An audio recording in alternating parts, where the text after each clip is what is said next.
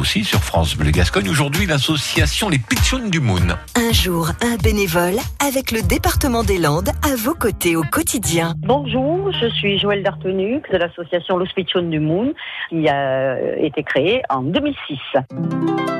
Alors, je suis devenue bénévole parce que c'est euh, dans mon tempérament euh, de faire les choses euh, de manière généreuse, tout simplement, et que, étant soignante pendant des années auprès d'enfants malades, ça faisait partie de ma vie, tout simplement. C'est vraiment très personnel, c'est en moi. Voilà, non, c'est mon caractère, c'est mon tempérament. Et, après, donner du temps aux autres, voilà, ma passion, c'est les autres, les enfants, voilà ça demande beaucoup de temps. Et là, j'avoue que euh, depuis que je suis à la retraite, euh, l'association euh, me prend énormément de temps, mais je lui donne avec un grand plaisir. Et puis de l'énergie, ben voilà, j'ai la chance d'en avoir naturellement. Donc, on vient aider ces enfants. Dieu sait s'il y a des enfants en difficulté, en souffrance.